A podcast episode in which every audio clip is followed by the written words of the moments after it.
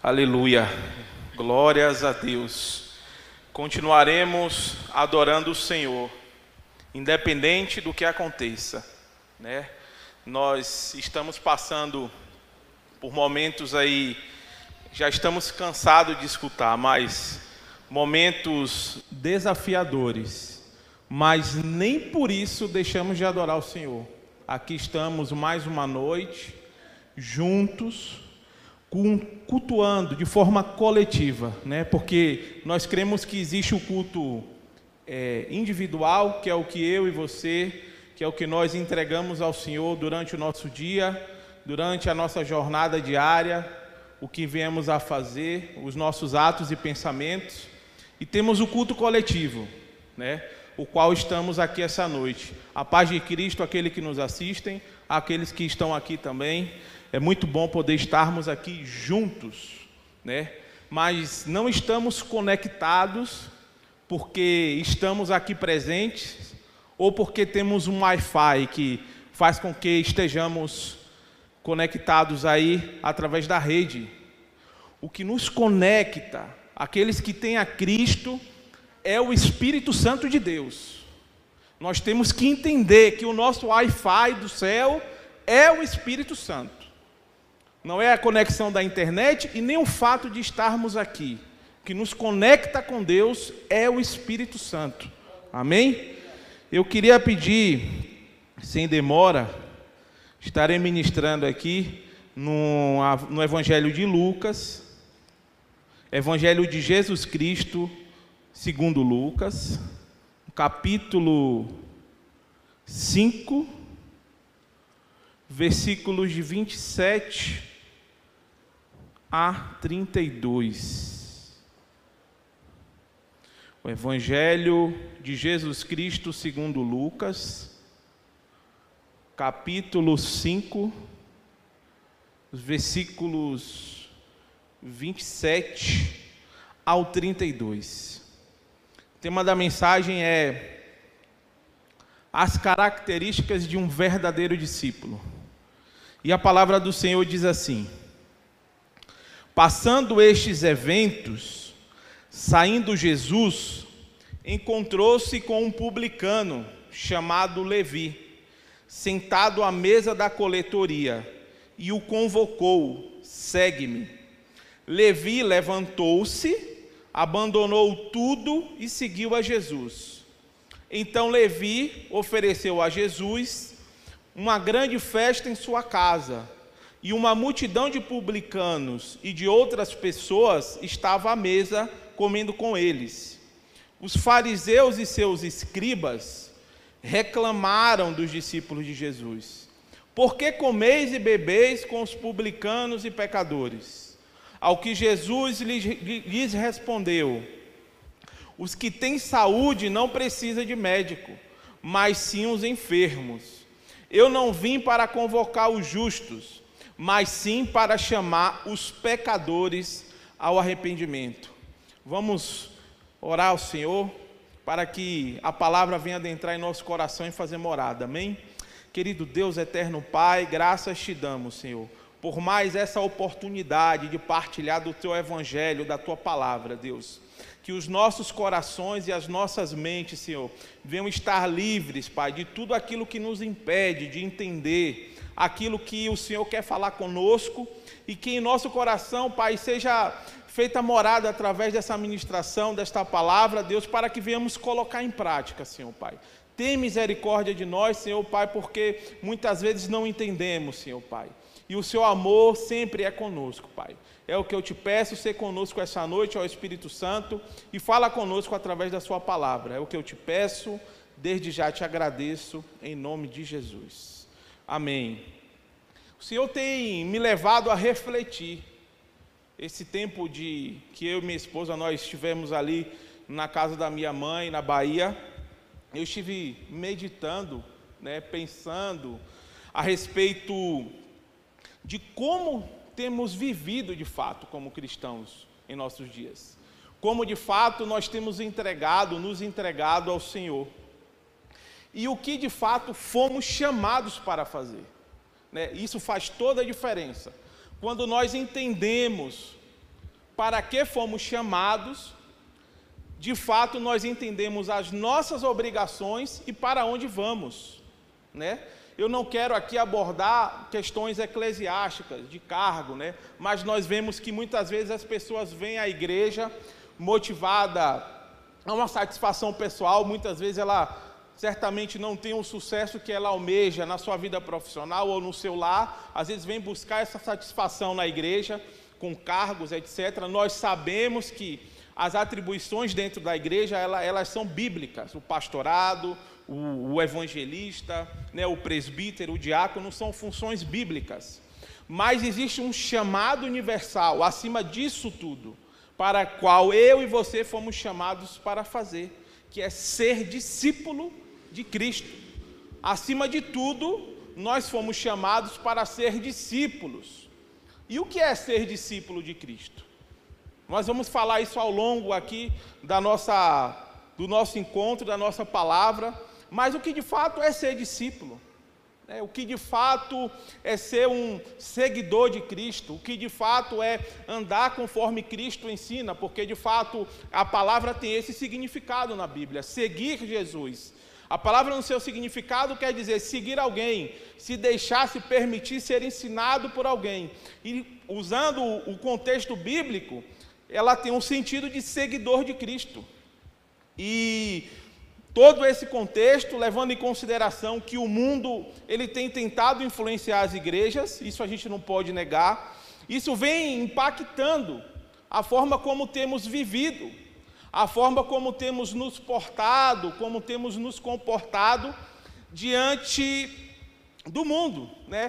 Passamos por transformações e essas transformações elas são de, do, do, tempo eles são curtos, tempos curtos, né? As coisas vêm se transformando. O que hoje de fato é bom, amanhã pode ser não ser mais. Né? A tecnologia vem trazendo isso. O dinamismo em que as pessoas vêm se transformando, vem mudando.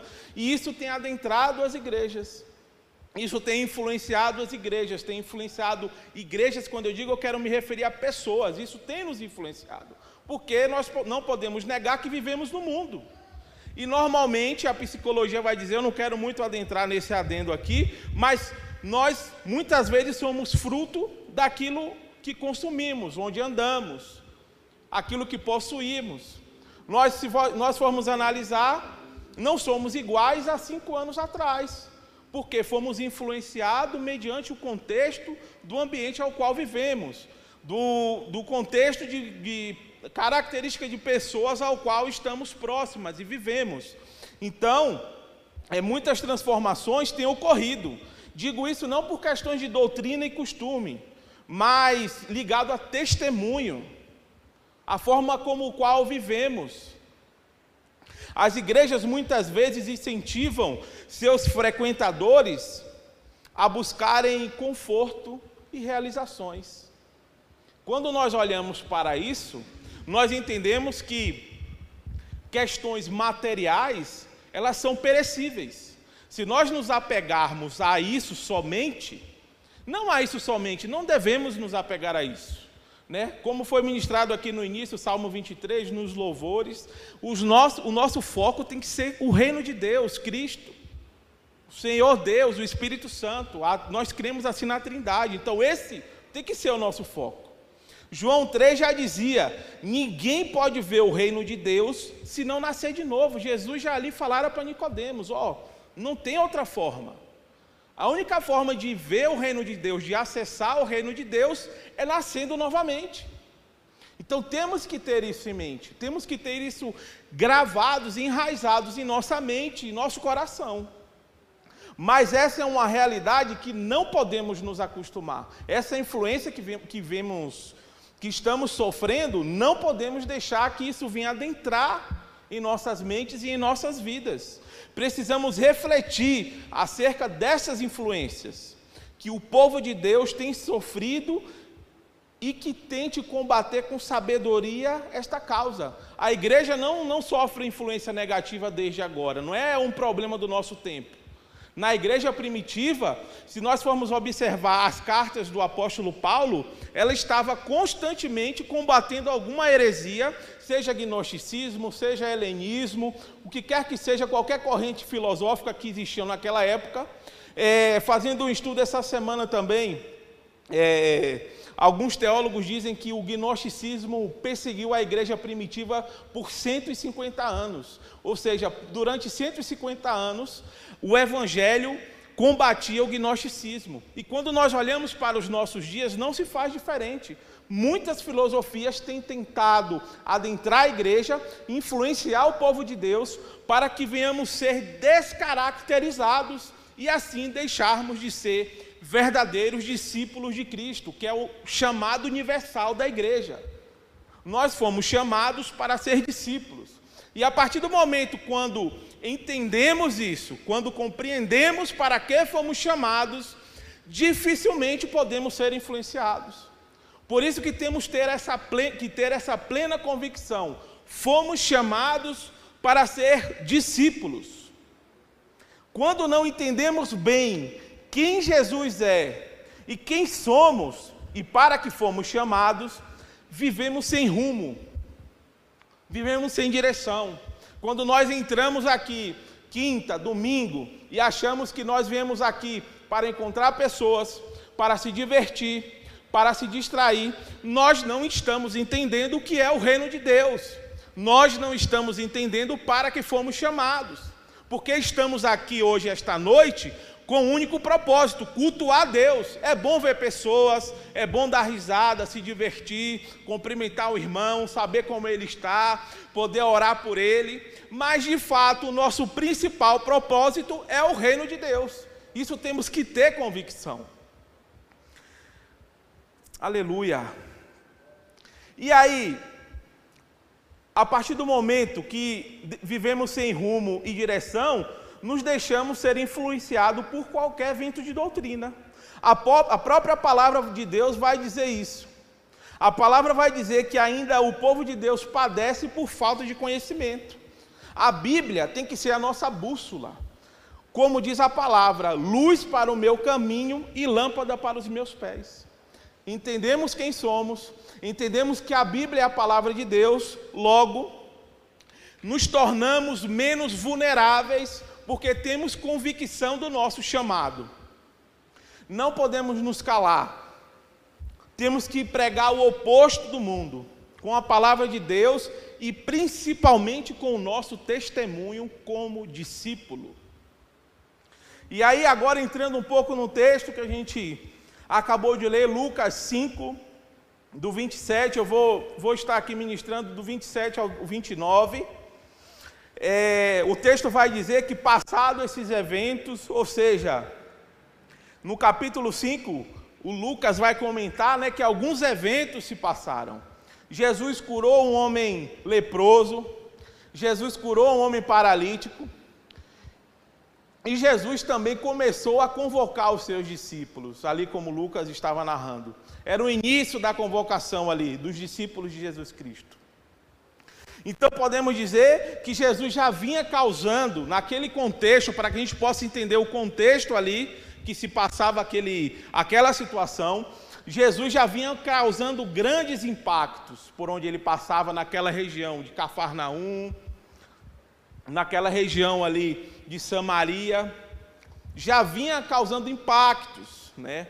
Seus ensinamentos e prodígios já se fizeram conhecido e ele não era mais anônimo. Quando foi narrado o texto ali, Jesus ele já era conhecido, né? As pessoas já o conheciam pelo, pelo que ele fazia, pelos milagres, pela administração que ele vinha dando por onde ele passava. E de fato ele já era conhecido tanto pelos, pelos judeus, pelos religiosos, como as pessoas que viviam ali naquela região, porque é, eram regiões de grande volume de comércio, então tinham pessoas de diversas. Né? O Império Romano ali também já dominava, então tinha o povo grego que, que tinha sofrido influência da cultura grega, então era uma diversidade de pessoas que ali, que ali moravam, que ali frequentavam, e ali Jesus já era conhecido. Tudo leva a crer que o chamado de Mateus, porque aqui a Bíblia vai dizer, vai chamar de Levi, mas aqui ele está falando do, de Mateus, né, do, do discípulo, do apóstolo Mateus. Tudo indica que esse chamado, que essa, que essa convocação que o texto narra aqui, aconteceu em Cafarnaum, pois era uma próspera cidade judaica, localizada à beira da estrada, é, de uma estrada romana. Né? O, o, o Império Romano ele era extremamente como eu posso dizer, estimulador do desenvolvimento. Né? Muitos estudiosos dizem que as viagens missionárias de Paulo elas, elas foram possíveis devido à grande estrutura que o Império Romano trazia. É, obviamente que ele trazia muito mais opressão do que desenvolvimento, mas assim ele estruturava as regiões, de fato para que eles viessem lucrar mais, coletar mais impostos. Então tudo leva a crer que Levi e Mateus vivia naquela região, pois era empregado, ele era empregado, Levi, Mateus era empregado do Império Romano. Ele exercia a função de publicano. E o que de fato era um publicano? Era um coletor de impostos nas províncias do Império Romano. Ou seja, ele morava naquela região e ali mesmo ele trabalhava como um publicano, como um cobrador de impostos. É, de fato, um publicano ele possuía muito dinheiro, em uma situação de vida bem estável, ou seja, não passava dificuldade. Porém, entretanto, todavia, eram odiados pelos judeus e religiosos da época, pois muitas vezes cobravam impostos de forma indevida e também eram funcionários do Império Romano que tinham um governo opressor. Ele dava a estrutura, mas era opressor. Ele cobrava impostos, mas tirava a casquinha por fora, coisa que a gente costuma ver também em nossos dias, não é novidade, né? Para a gente também, a gente vive isso. Mas desde aquela época já existia isso. Então aqui nós estamos falando de um homem que ele tinha uma condição de vida favorável, que ele tinha tudo que muitas vezes gostaria de possuir, mas de fato era odiado pela sociedade, porque tinha um mau comportamento e era empregado do Império Romano. E aí, considerando agora os versículos 27, 28 e 29, nós vamos aqui observar o contexto desse encontro. Jesus, o Filho de Deus, Levi, o publicano, o cobrador de impostos, Mateus, Daí a Bíblia vai dizer que Jesus chamou ele, Jesus convocou Levi, e prontamente Levi seguiu a Cristo.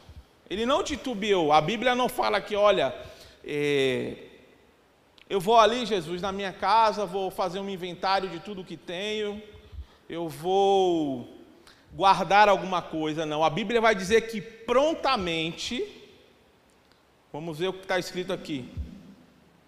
Encontrou-se com um publicano chamado Levi, sentado à mesa da coletoria, da coletoria e o convocou: segue-me. Levi levantou-se, abandonou tudo e seguiu a Cristo. Ele não teve o time de pensar, de titubear. A Bíblia fala que ele prontamente seguiu a Cristo. E Levi não mediu esforços, Levi não levou em consideração as posses e o dinheiro que possuía, Levi não se prendeu ao conforto, Levi não levou em consideração o luxo, a vida que possuía, pois ele teve um verdadeiro encontro com Jesus. E quando temos um verdadeiro encontro com Cristo, nada mais importa, tudo fica para trás. As coisas velhas já se passaram, a palavra vai dizer isso, e tudo se faz novo. Quando nós verdadeiramente encontramos a Cristo, tudo passa, tudo fica para trás, nada mais importa. O que me importa a partir daquele momento é seguir a Cristo. Aleluia pois ele teve um verdadeiro encontro com Cristo, nada mais importa, tudo fica para trás, as coisas velhas se passam e tudo se faz novo, nova criatura, tudo novo. A verdadeira resposta ao chamado de Cristo se dá dessa maneira, não tem meio termo. Levi entendeu o chamado e seguiu. Mas o que de fato, o que Jesus quis dizer aqui quando chamou ele? Levi, segue-me. E aí, quando vamos observar, quando vamos fazer uma pequena pesquisa para entender o que o texto original ele queria dizer aqui, a palavra utilizada por Jesus no versículo 27 tem um significado de união ao caminho, juntar-se a alguém como discípulo. Quando Jesus falou, ó oh, Levi, segue-me, ele já prontamente entendeu: ó, oh, você tem que se unir a mim, você tem que seguir o meu caminho. Isso foi claramente entendido por Levi. Ele fora chamado para seguir o Mestre. Que privilégio seguir o Mestre. Que privilégio. Eu e você fomos chamados para isso também. Seguir a Cristo. Olha que privilégio. Ele fora chamado para seguir o Mestre, da forma como o fato aconteceu, quando vamos analisar aqui, é que Levi já tinha ouvido falar de Jesus, né? Jesus já era conhecido. Provavelmente o texto aqui ele não narra, mas provavelmente ele já ouviu falar de Jesus, ou já tinha ouvido Jesus pregar, ou já tinha ouvido falar de algum milagre de Jesus. Jesus não era uma pessoa conhecida, desconhecida para ele, desculpa. Para Mateus, para Levi naquele momento, Jesus não era desconhecido.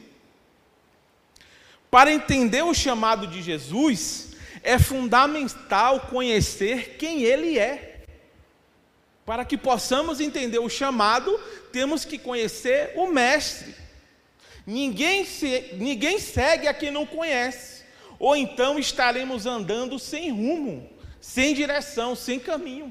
Precisamos conhecer quem seguimos, precisamos conhecer quem adoramos. Mas nesse caso, ele tinha convicção ele não tinha dúvida. Se formos considerar a narrativa de fato como aconteceu, prontamente ele conhecia Jesus, já tinha ouvido falar, o Espírito Santo tocou o seu coração e ele prontamente seguiu, seguiu o Mestre. Mas, de fato, ser discípulo é isto, seguir a Cristo. Ser de fato discípulo é abandonar tudo é ter uma nova vida.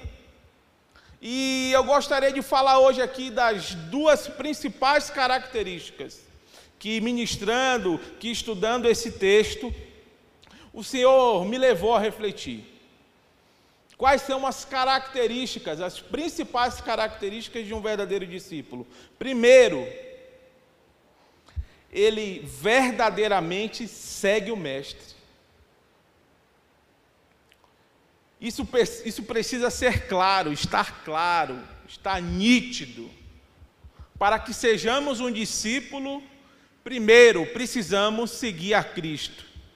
Mas o que de fato é seguir a Cristo? Para que a gente possa entender o que significa seguir a, seguir a, a Cristo, eu queria usar aqui com os irmãos Lucas, capítulo 9, versículo 23 que diz assim, Lucas capítulo 9, versículo 23, que diz assim: Jesus dizia a todos, Jesus dizia a todos, não apenas aos, aos discípulos, mas a todos: se alguém quiser acompanhar-me, negue-se a si mesmo, tome, as, tome diariamente a sua cruz e siga-me. Repetindo, se alguém quiser acompanhar-me, negue-se a si mesmo, tome diariamente a sua cruz e siga-me. Mas o que Jesus quis dizer nesta frase aqui, nesta palavra? O que ele quis dizer? Não pode haver discipulado sem cruz. É impossível. Não pode haver discipulado sem negar-se a si mesmo, sem que consigamos seguir a Cristo e não carregar a nossa cruz. E de fato, o que quer dizer a cruz nesse contexto? Por que Jesus usou a cruz como uma forma de falar com aqueles que estavam ali naquele momento e também para nós em nossos dias? Jesus falava de forma entendível, não sei se existe essa palavra, mas entendível para que aquele povo que sofria na mão do império conseguisse entender. Ele queria se fazer ser entendido.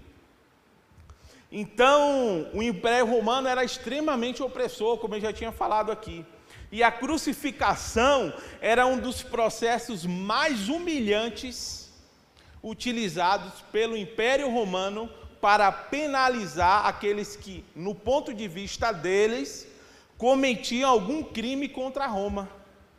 Normalmente eles faziam que a pessoa carregasse em via pública o instrumento ao qual ele seria penalizado. Neste caso, a cruz. Era comum que o Império Romano fizesse isso.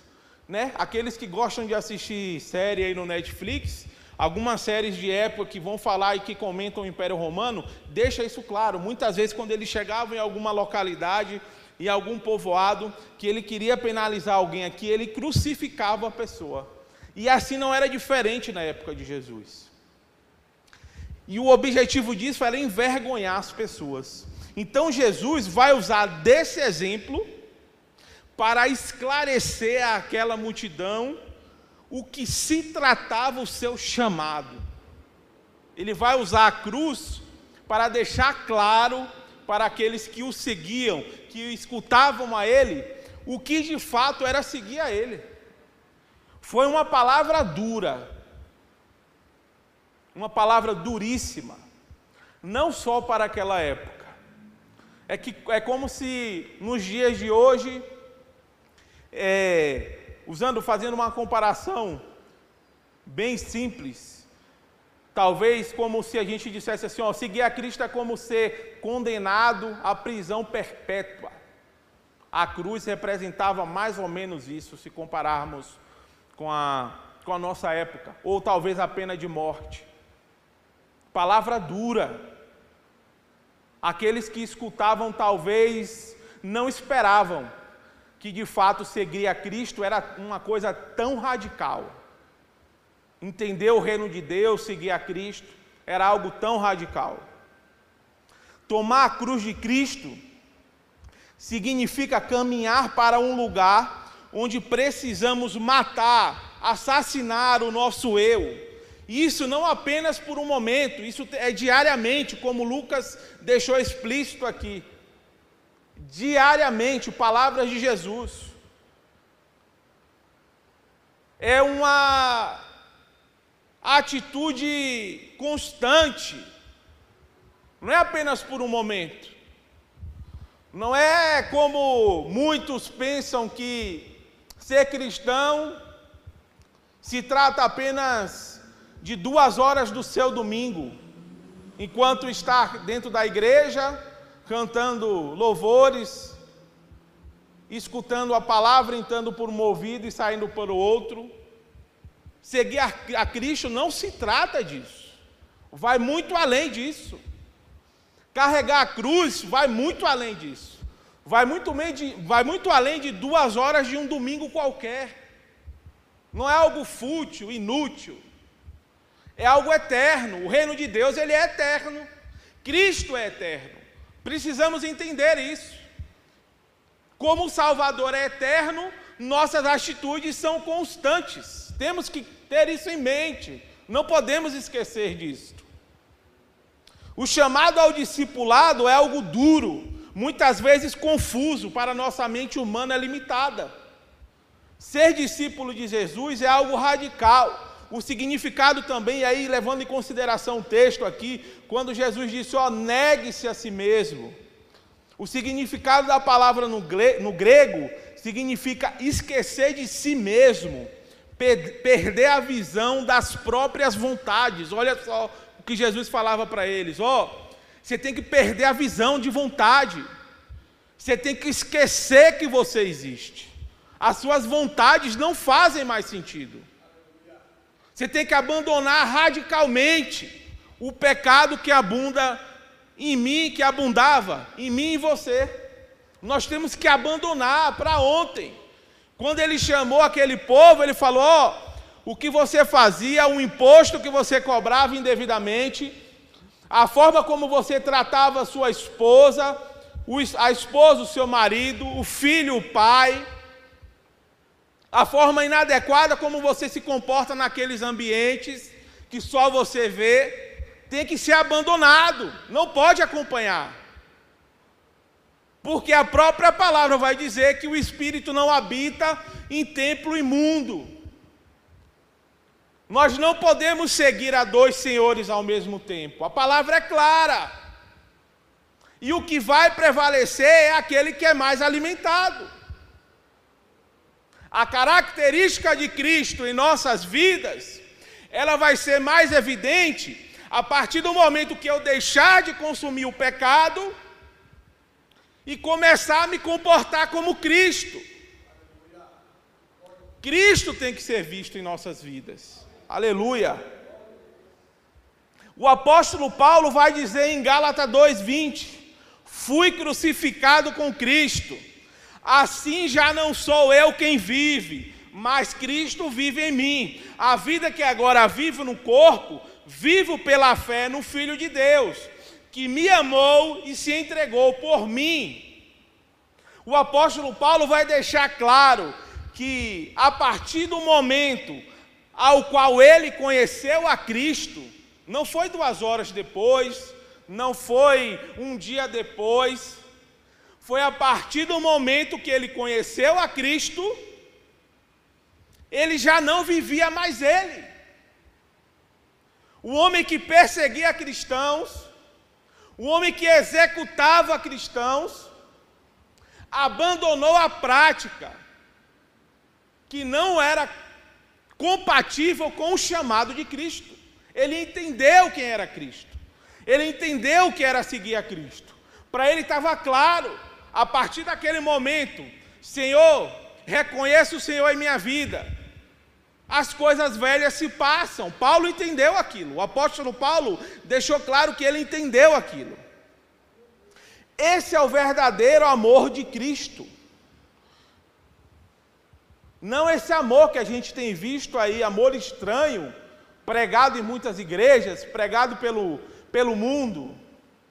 O verdadeiro amor ao próximo significa amar a Deus acima de todas as coisas, ao ponto de nos negar para que o próximo veja Cristo em nós. Esse é o amor. Eu amo tanto a Deus que eu vou deixar de viver a minha vida para que Cristo viva em mim e o próximo veja Ele em mim e o próximo venha conhecer a Cristo.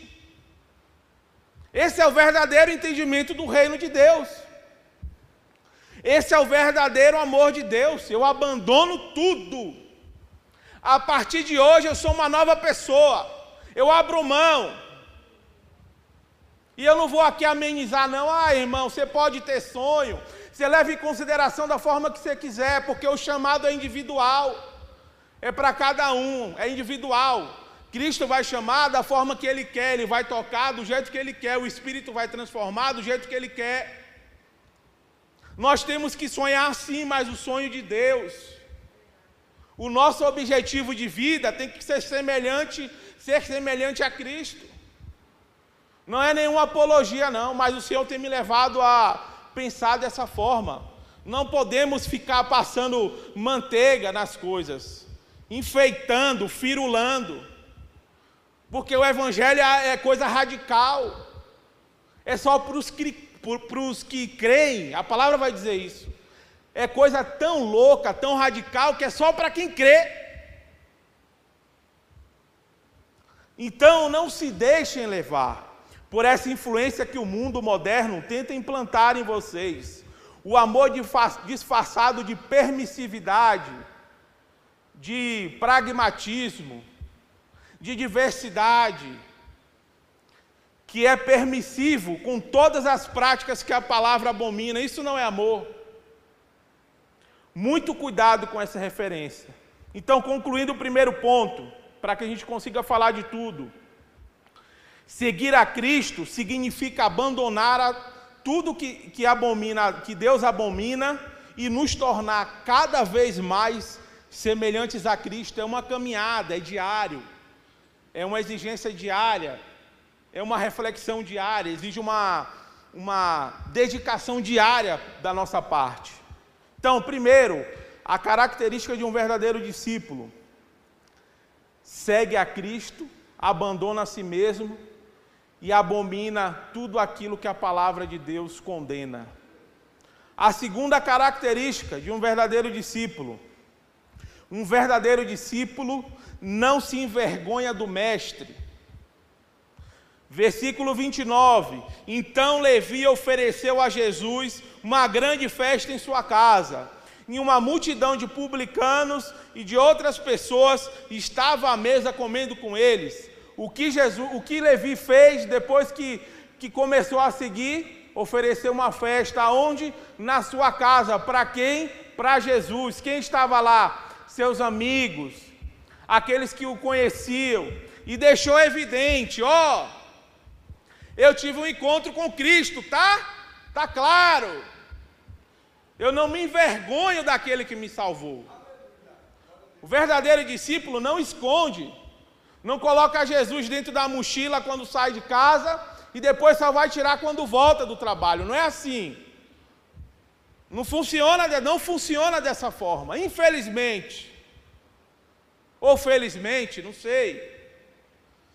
Versículo 29 vai dizer que Levi ofereceu uma grande festa para Jesus em sua casa pois se sentiu prestigiado pelo chamado que o Senhor havia feito a ele. Ele se sentia muito feliz, pois fora chamado, mesmo sendo um odiado pela sociedade, por ser um publicano. Muitos odiavam Levi. Muitos tinham aquela imagem dele. Vixe, esse aí rouba, é, comportamento imoral, esse daí já era. Mas só que ele teve um verdadeiro encontro com Cristo. E aquilo para ele marcou a vida dele ao ponto dele chamar o mestre para ir até a casa dele. E naquela época, no meio da alta sociedade, era comum retribuir uma honraria oferecendo um banquete em casa aquele que lhe deu a honra, ou seja, era comum naquela época. Eu, pessoa ali, Levi da alta sociedade, publicano, cheio da grana, foi honrado pelo mestre. Ele falou: oh, vou retribuir, vou fazer uma festa ali na minha casa e vou convidar o mestre e todo mundo. Mas ele é o convidado principal ali. A comunhão à mesa representava uma relação íntima entre quem oferecia e um anfitrião. O fato de Jesus ir à casa dele demonstrava que ele abriu espaço para intimidade com Jesus. Fica bem claro quão importante tinha sido para Levi aquela transição de publicano a discípulo. Uma transição, uma transformação. Aquele fato havia marcado a vida dele. A alegria dele era tanta que ele não mediu esforços. Ele não mediu esforços. Primeiro, para honrar Jesus, oferecendo talvez tudo de melhor que ele tinha. Ele não pensou, a partir de amanhã eu vou deixar de ser publicano, ou seja, não vou ter mais salário, não sei o que vai ser da minha vida, não sei o que as pessoas vão pensar de mim, mas eu não quero nem saber. Eu vou oferecer uma festa para o mestre, eu vou convidar ele para ir à minha casa. Segundo, ele não mediu esforços para apresentar Jesus a todos que o rodeavam. Não mediu esforços. Ele convidou todo mundo. Ele entendia quem era Jesus. Ficou claro para ele. Quando nós entendemos quem Cristo é, já tinha falado no início, não nos envergonhamos dele. Ele vai nos, acompanhar onde quer que estejamos. E nós, como temos nos apresentado e o que temos apresentado? Será que temos evidenciado que somos discípulos por onde andamos? Será que deixamos claro isso? Ou melhor, Será que verdadeiramente apresentamos Cristo a todas as pessoas do nosso meio, não só a quem está na igreja, mas principalmente fora? Será que nós temos apresentado a Cristo? Cristo às pessoas, quem somos, verdadeiros discípulos, aquele que abandona o pecado, aquele que não mente mais, aquele que não xinga mais, aquele que não olha mais para a mulher quando a mulher passa, aquele que não tem mais desejos inescrupulosos, porque aqui fala do íntimo também. Porque Jesus entrou na casa dele. Ele não deixou Jesus no portão, não. Jesus entrou na casa dele. Como temos evidenciado isso? Como temos demonstrado isso? Porque ser cristão não é da boca para fora. Como eu falei, não é só nas duas horas do domingo que a gente passa aqui, não. Levi desistiu de muita coisa para seguir Jesus. Muita coisa. Luxo, vida confortável, poder, status. Mas não ficou triste. Pelo contrário, estava muito convicto e feliz com a decisão que tomou. Ele não tinha dúvida. Ele teve um verdadeiro encontro. Ele queria bradar para todo mundo. Eu sou um homem novo, nasci de novo. Sou um seguidor de Cristo. As coisas velhas já se passaram, tudo se fez novo. Temos que ter convicção disso. Não podemos nos envergonhar daquele que nos deu a vida eterna. Cristo não se envergonhou de nós. Portanto, não devemos nos envergonhar dele, tem que estar claro isso. Somos cristãos constantemente, não é uma roupa de super-herói que a gente põe, tira, põe, tira quando eu quero, não é assim. Isso não é evangelho. Ele tinha tanta convicção de que o que estava fazendo era o melhor, que não quis deter somente com ele. Olha, olha que, que coisa gloriosa. Ele estava tão feliz que ele falava assim: Ó, eu não posso ter isso só comigo. Esse sentimento, essa convicção não pode ficar só para mim. Eu tenho que compartilhar com todo mundo, porque eu nasci de novo. Eu estou vivo.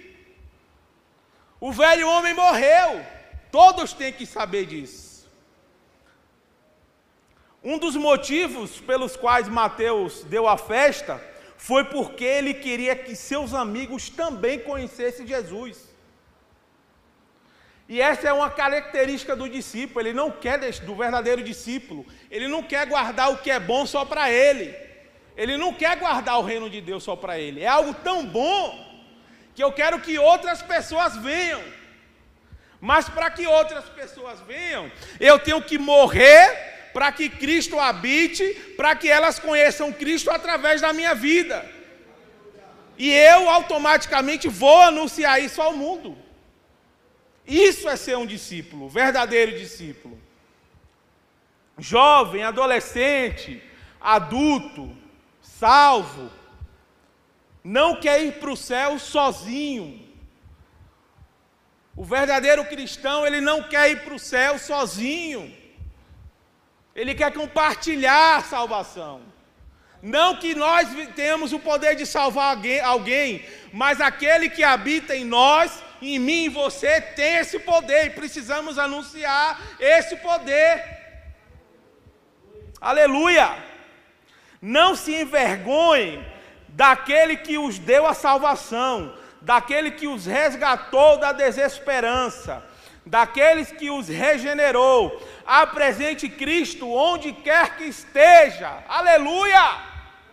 Apresente a Cristo onde quer que esteja.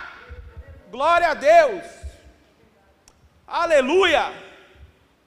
Mesmo que seja um, ambi ambiente onde pode ser afrontado, mesmo que aconteça isso, não negue a Cristo mas peça sabedoria ao Espírito Santo, pois muitas vezes não pregaremos com palavras. Ninguém está falando que a gente vai andar com microfone na rua, não. Jesus não fazia isso. Muitas pessoas passaram a segui-lo pelo que ele fazia, pelo comportamento dele. Testemunho de vida. Aleluia! Um verdadeiro cristão morre para o pecado. Quando eu vejo passando ali, ó, Murilo ali, ó, tinha um amigo que falava assim, ó, eu quero aquele Murilão de volta. Ele falava assim, aquele Murilão da balada, que quando chegava causava. Falava isso para mim todo dia. Sabe o que eu falava para ele? Eu falava, ó, quem viu, viu. Infelizmente, aquele Murilo você não vai ver mais, porque ele morreu. Aquele que não tinha respeito pelas pessoas, aquele que só alimentava a carne, não existe mais. Porque Cristo tem que viver em mim e em você. Temos que entender isso. Aleluia! Já estou acabando. 1 Pedro 3, 14 ao 17, diz assim: Antes, reverenciai a Cristo, não, desculpa, 14. Todavia, ainda que venhais a sofrer, porque viveis em justiça, sereis felizes. Ainda que venhamos a sofrer, porque seguimos a Cristo, seremos felizes não vos atemorizeis, portanto, por causa de ameaças, nem mesmo vos alarmeis. Antes, reverenciais a Cristo como Senhor em vosso coração, estando sempre preparados para responder a qualquer pessoa que vos questionar quanto à esperança que há em vós. Contudo, fazei isso com humildade e respeito, conservando boa consciência, de tal maneira que os que falam com malignidade contra o vosso bom comportamento, pelo fato de viverdes em Cristo, fiquem envergonhados com as suas próprias calúnias. Pedro está falando, ó, oh, seja, haja com sabedoria ao ponto daquele que maldiz você, sentir vergonha. Isso se chama sabedoria do reino. Não vem de mim e de você, é do Espírito. Temos que pedir sabedoria para vivermos neste mundo que jaz do maligno. A palavra diz: o mundo é do maligno. E para que a gente possa se sobressair como um verdadeiro cristão, precisamos da sabedoria que vem somente do Espírito Santo de Deus. Temos que clamar a Deus por isso. Senhor, preciso da sua sabedoria. Vivo num ambiente oprimido, opressor. Me ajuda. Temos que clamar a Deus. Aleluia.